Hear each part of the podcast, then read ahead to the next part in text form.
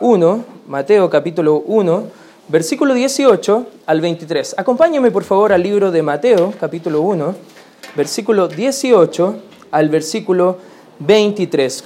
Mientras que lo buscan, ¿cuántos de nosotros nos gusta la Navidad? ¿Amén? ¿Nos gusta esta fecha? ¿Por qué le gusta esta fecha? Probablemente le gusta esta fecha porque ve en las calles, quizás en la noche, luces en, en, las casas. A lo mejor le gusta esta fecha porque a lo mejor usted puede juntarse con la familia, quizás en pocas veces que se juntan en el año, a compartir, celebrar y quizás eh, eh, también entregar algunos regalos, algunos presentes. A algunos le gusta la Navidad porque recuerdan Navidades cuando eran pequeños. No sé si alguna vez te, te recuerdas de alguna Navidad cuando eras bien pequeño y a lo mejor estabas esperando que el viejito pascuero pasara y se reunían todos en la casa y a lo mejor tú puedes decir, pero bueno, no, no voy a entrar mucho en detalle porque hay niños presentes, pero imagínate, imagínate quizás una Navidad, imagínate la mejor Navidad que pudo haber existido en la historia. Justo eso vamos a ver el día de hoy en el libro de Mateo, capítulo 1, versículo 18 al 23. Y si lo tienen, me puede dar un fuerte amén. Amén. Ahí fíjate lo que dice la escritura, Mateo capítulo 1, versículo 18 al 23, dice la escritura, el nacimiento de Jesucristo fue así. Estando desposada María, su madre con José, antes que se, eh, se juntase, perdón, se halló que había concebido del Espíritu Santo. Algo interesante que nos muestra la escritura es que estaba desposada eh, María con José, que iba a ser su prometido, él era con el que se iba a casar, y en la cultura judía había un periodo como de prueba donde se llamaba el desposamiento, donde una pareja joven, 16, 17 años, se juntaba con la intención de poder casarse después de haber pasado quizás un año, un año y medio para poder estar entrando en toda la parte matrimonial. Y todo eso tenía que haber también un testimonio de pureza, de convivencia también estas personas. Aquí estaba eh, María, que estaba desposada con José, y al parecer de repente llega José y dice, oh, parece que tienes un bebé y no es mío. Imagínate tú siendo varón llegando a la casa y de repente, oh, mi esposa está embarazada y no es mío. Yo no, no la he tocado, no, no, no hemos llamado a la cigüeña, todavía no hay ningún repollito, nada por el estilo y no sabemos qué sucede. Más o menos lo que estaba pasando. José, versículo 19, su marido, como era justo y no quería infamarla, quiso dejarla secretamente. En la escritura, en el Antiguo Testamento, esto era permitido para los novios que estaban encontrándose en este proceso del matrimonio. Si uno de los cónyuges estaba en fornicación, podían dar una carta y poder divorciarse antes de estar casado. En otras palabras, rompían el contrato previo para poder entrar al matrimonio, recordando que el matrimonio es el plan de Dios, un hombre, una mujer para toda la vida. Y aquí él, siendo un varón justo, no quería infamarla, quería hacer lo correcto delante de Dios y él pensaba quizás en su corazón que María le había sido infiel. Imagínate lo trágico, imagínate la carga emocional que ellos estaban teniendo. Fíjate el versículo número 20. Y pensando él en esto, he aquí un ángel del Señor le apareció en sueños y le dijo, José, hijo de David. Me, me suena voz de ángel, ¿no? Ya, a ver, José hijo de David, no temas, recibid a María, tu mujer, porque lo que en ella es engendrado, del Espíritu Santo es. Y dará a luz un hijo, y llamará su nombre, ¿qué dice la Escritura? Jesús, porque él salvará a su pueblo de sus pecados. Todo esto aconteció para que se cumpliese lo dicho por el Señor por medio del profeta cuando dijo, He aquí una virgen concebirá y dará a luz un hijo y llamará su nombre Emanuel. Aquí tenemos un Emanuel, así que podremos decirle a veces Jesús o a veces Emanuel, como usted quiera llamarle, ¿ya? ¿Qué significa? Traducido es Dios con nosotros. ¿Sabes lo que celebramos en la Navidad, hermano? Es que Dios está con nosotros. Amén. Dios ha venido a nacer, a tomar forma de un hombre, a nacer de una virgen, para poder vivir una vida completamente perfecta, para poder al final de su vida poder darla en sacrificio por los pecados tuyos y los pecados míos. ¿Qué es y por qué celebramos la Navidad? Vamos a estar estudiando algunas preguntas en esta hora. En primer lugar, hermanos, si quieres tomar apunte de este estudio de Navidad, podemos ver en primer lugar qué celebramos en la Navidad. A ver, ¿habrá alguien que me ayude? ¿Qué celebramos en la Navidad? ¿Alguien sabe? El nacimiento de Jesús. Todos podemos quizás dar esa explicación, pero me gustaría ampliar un poco la definición de qué celebramos en la Navidad. Va a aparecer por pantalla una definición de un pastor llamado Charles Stanley que dice lo siguiente, la Navidad es la celebración del momento en la historia cuando el Dios Santo vino a la tierra en forma de niño, nacido de una virgen, para revelar su amor por la humanidad pecadora y mediante su muerte en la cruz pagó toda nuestra deuda de pecado, dándonos el don, el regalo de la vida eterna. ¿Sabes qué? Lo que muestra la Navidad no es solamente que Cristo vino, no solamente que Cristo vino a nacer, pero parece que la Navidad es la celebración de uno de los tres sucesos más importantes en toda la historia. Algunos creen, ya, el suceso más importante en toda la historia es mi nacimiento. No, no, eso no, no es el suceso más importante. Pero la Navidad es uno de los tres sucesos más importantes en toda la historia. El primero es el nacimiento del Señor Jesucristo. El segundo es la crucifixión del Señor Jesucristo. Y el tercero es la resurrección del Señor Jesucristo. Cuando tú entiendes que la Navidad forma parte de ese momento, ese hito histórico en toda la humanidad que marcó un antes y un después, incluso nuestro propio calendario, imagínate, estamos en el año 2018 después de Cristo marcó un hito histórico, marcó la humanidad completa. ¿Qué celebramos en la Navidad? Celebramos el momento en la historia cuando el Dios Santo vino a la tierra en forma de niño, nacido de una virgen, para revelar su amor por la humanidad pecadora y mediante su muerte en la cruz, pagar toda nuestra deuda de pecado, dándonos el don de la vida eterna.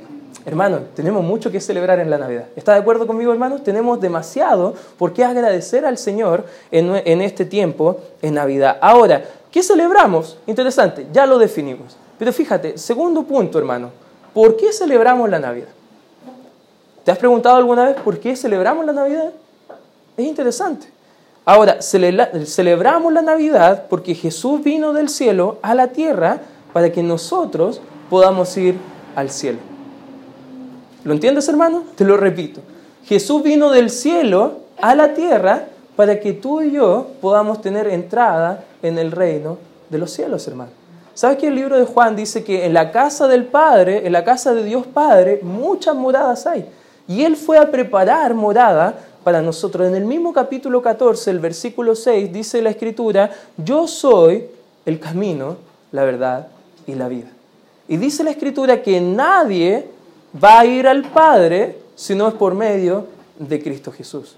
¿Por qué Cristo tuvo que venir a nacer de una virgen? ¿Por qué Cristo tuvo que venir a poder morir por nosotros? ¿Sabes qué? Lo que celebramos de que eh, Dios encarnado vino del cielo a la tierra para que nosotros podamos ir al cielo es algo que necesitamos celebrarlo y como cantaban los niños, no una vez al año, sino que cada día es Jesús nuestra Navidad. Amén, hermanos. Cada día podemos estar celebrando que el Dios se hizo bebé para crecer como el Hijo de Dios, para morir en la cruz como el Salvador y resucitar como el Señor. Interesante, hermano. Interesante lo que podemos celebrar en la Navidad. Algunos textos de la Escritura. Fíjate, acompáñame por favor, guarda tu espacio ahí y acompáñame al libro de Colosenses. Colosenses, capítulo 2. Colosenses, capítulo 2, versículo 9. ¿Lo tienes, hermano? Fíjate lo que dice la Escritura. Versículo 9, porque en Él, en Cristo Jesús, habita corporalmente toda la plenitud de la deidad. ¿Sabes qué? Dios se hizo hombre, pero aún así, a pesar de que era Dios con nosotros en forma de hombre, nunca dejó de ser Dios. Él siempre fue Dios con nosotros y su nombre testifica, testifica, incluso a favor de eso. Dice Emanuel en el Antiguo Testamento, en el Nuevo Testamento Jesús. Lo mismo significa en ambos idiomas, en hebreo como en griego, Dios con nosotros, hermano. Y Dios con nosotros vino para darnos salvación, perdón de pecado y vida eterna. Ese Dios hecho hombre. Filipenses capítulo 2, acompáñame por favor. Filipenses capítulo 2, fíjate lo que dice la escritura. Lo vimos de pasada en la escuela dominical, pero vamos a retocarlo ahora con todos, también con los jóvenes y niños. Fíjate lo que dice el versículo 5. Haya pues en vosotros este sentir que hubo también en Cristo Jesús el cual, dice el versículo 6, siendo en forma de Dios, no estimó ser igual a Dios como cosa a que aferrarse, sino que se despojó a sí mismo, tomando forma de siervo, hecho semejante a los hombres. Y estando en la condición de hombre, se humilló a sí mismo, haciéndose obediente hasta la muerte, y muerte, ¿de qué dice la Escritura? De cruz. ¿Por qué Cristo? ¿Cuál era el propósito de que Cristo viniera a nacer? ¿Cuál era el propósito de que Cristo habitara entre nosotros? Era la obediencia a Dios el Padre. Era la obediencia mediante la muerte en la cruz para que tú y yo podamos ir al cielo. Déjame decirte que la Escritura dice que Cristo vino a nacer con un propósito. Gálatas, mira, acompáñame ahí mismo. Gálatas capítulo 4. Gálatas capítulo 4, versículo 4 al 5 dice, pero cuando vino el cumplimiento del tiempo, Dios envió a su Hijo, nacido de mujer y nacido bajo la ley, ¿para qué dice la Escritura, el versículo 5? Para que redimiese a los que estaban bajo la ley. Antes de que Cristo viniera a morir por nosotros, estábamos bajo la ley. Estábamos bajo la condenación que trae la ley. Según la ley, todos somos culpables. Según la Escritura, no hay justo ni aun uno. Enseña el libro de Romanos capítulo 3, versículo 10. Por cuanto todos hemos pecado, dice el 3.23 de Romanos, estamos destituidos de la gloria de Dios.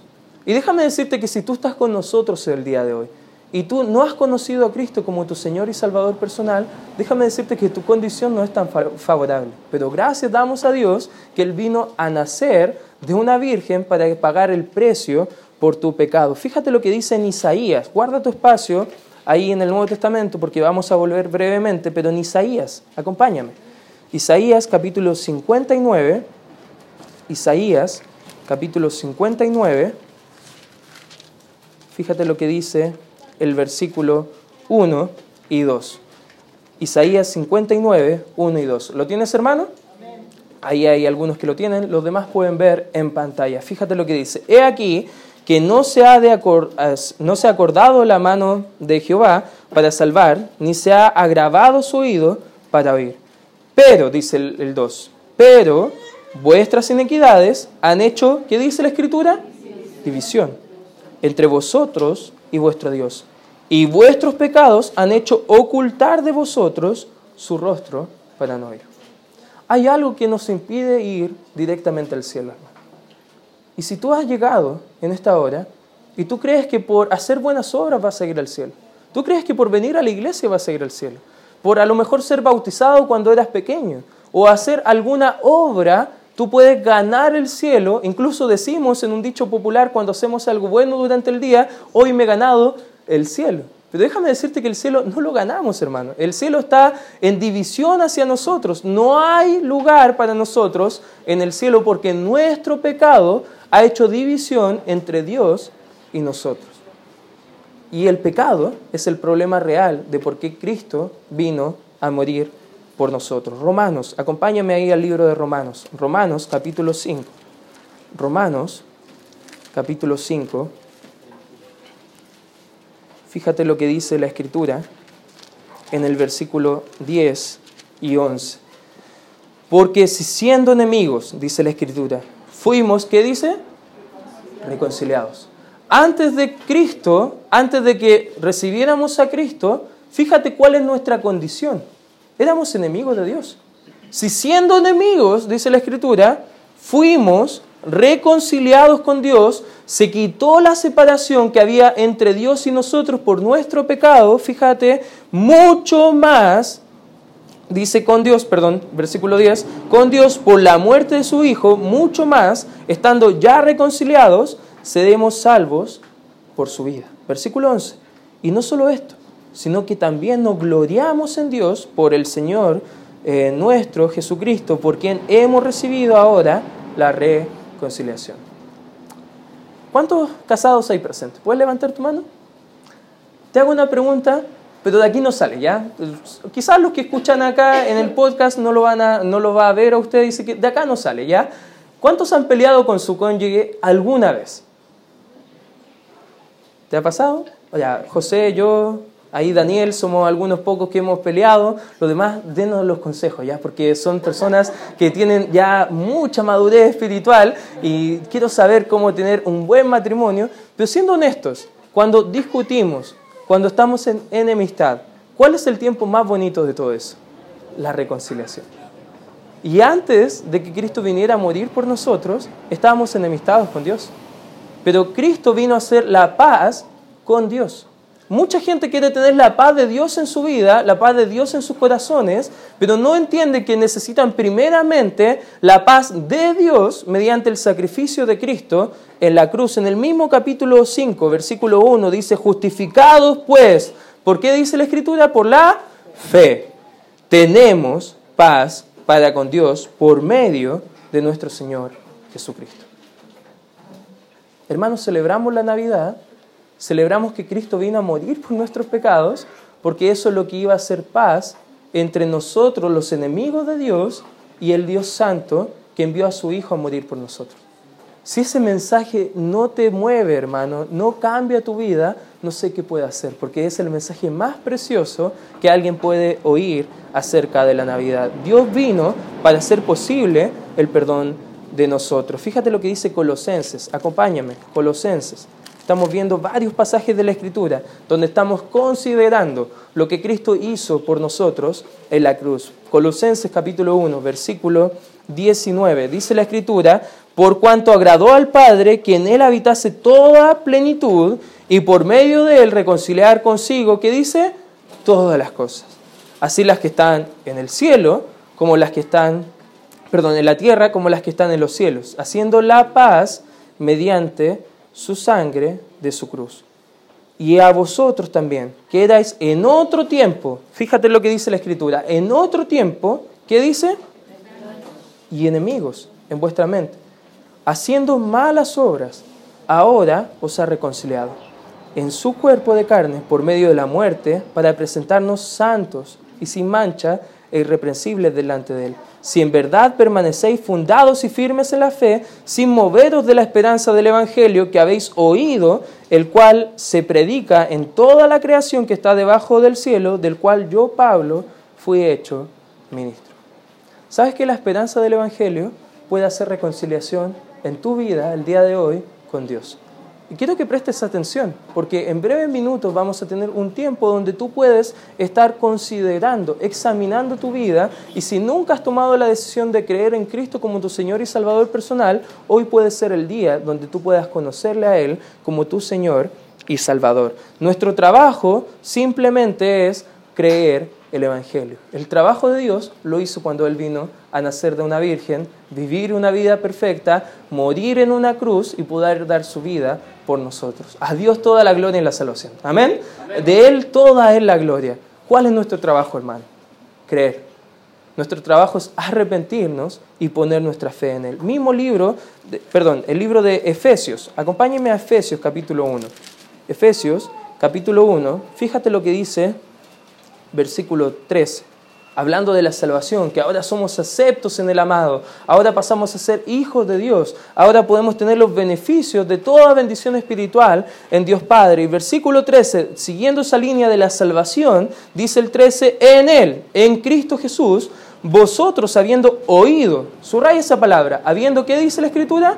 Oído la palabra de verdad, el Evangelio de vuestra salvación. Y habiendo, fíjate la palabra interesante, creído en Él, fuisteis sellados con el Espíritu Santo de la promesa. Tú al escuchar el Evangelio que estamos enseñando, lo que enseña la Biblia, al entender que no hay nada bueno en ti que te puede llevar al cielo. Por eso Cristo vino a morir por tus pecados. Y si no fuera por eso, hermanos, dice Gálatas, que por demás murió Cristo. No tiene sentido que Él haya venido a morir si tú podías ganar con tus propios méritos la salvación. Pero tú habiendo oído el Evangelio, habiendo creído en Él, tú eres sellado con el Espíritu Santo dándote la seguridad acerca de tu salvación. Qué buen mensaje, hermanos, ¿cierto? Qué buen mensaje de Dios que ha enviado a su Hijo, Dios con nosotros, a morir por nosotros. Hermano, de eso se trata la Navidad. De eso se trata que el Dios hecho carne ha dado su vida por nosotros. Si rechazas a quien murió por tus pecados, rechaza la salvación. Está separado eternamente de Dios en el infierno. Fíjate lo que dice Romanos capítulo 6, versículo 23. Romanos capítulo 6, versículo 23. Dice, porque la paga del pecado es muerte. La palabra muerte en el griego significa separación. Eso es lo que hace el pecado con nosotros.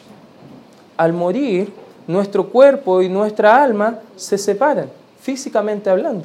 Pero espiritualmente va a haber una segunda muerte para todos los que han rechazado el mensaje de salvación. ¿Sabes qué? La Biblia dice que el tiempo de salvación es hoy. No podemos dejar para mañana la oferta y el regalo de salvación. Nadie de nosotros tiene comprado el mañana. Nadie de nosotros nos asegura que vamos a llegar a tener una larga vida y al último momento, como algunos creen, de arrepentirse para poder creer. Hermano, quizás vas a salir y va a pasar un camión y no vas a tener tiempo ni siquiera de razonar lo que pasó y vas a estar enfrentado ante la eternidad. ¿Sabes qué? La Navidad es bien interesante, porque nuestro trabajo simplemente es arrepentirnos y creer lo que el Cristo, Dios con nosotros, vino a hacer por nosotros en la Navidad. Los simbolismos de la Navidad me encantan, hermano. Me encantan, porque el árbol me recuerda la cruz de madera donde murió mi Salvador. Las luces colgadas me recuerdan la luz del mundo colgada en esa cruz. ¿Sabes lo que es Cristo para nosotros? La luz del mundo, que quita las tinieblas de nosotros. Y esa cruz fue colgada en un madero, colgada en una cruz, para poder pagar el precio del pecado tuyo y el mío. Y al ver los regalos, hermano, me, me traen a la mente al recordatorio de ver el mejor regalo de todos que Dios quiere para tu vida el día de hoy, que es la salvación. Si tú no has accedido a este regalo por gracia, por medio de la fe, déjame decirte que hoy puede ser el día donde tú tengas el mejor regalo de la Navidad de todos puede ser hoy la mejor Navidad de todas las Navidades. Y te hago una tercera pregunta, hermano, ¿qué harás con la Navidad? ¿Qué harás con la Navidad? Al entender este mensaje de salvación, al entender que el Dios eterno, santo, glorioso, vino a morir por ti, ¿qué vas a hacer con el mensaje de ese Dios? ¿Qué vas a hacer con la Navidad? Déjame decirte que la Navidad se trata de lo más importante de nuestra vida y no eres tú, hermano, es el Señor Jesucristo.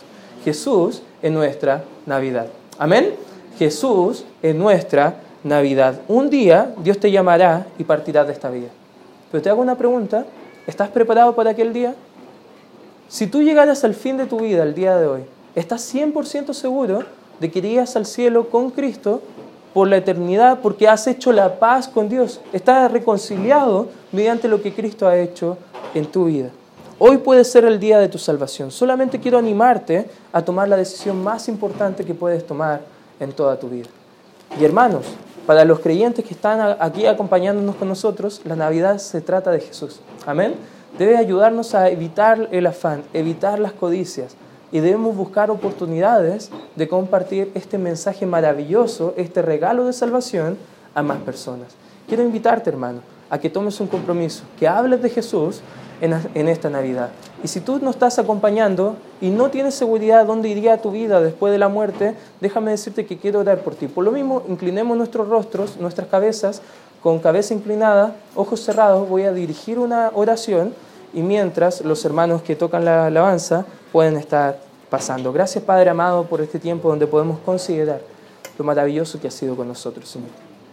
Gracias porque tú eres nuestra Navidad. Por ti celebramos que tú hayas venido a morir por nosotros, Señor. Gracias, Padre Santo, por lo bueno que has sido.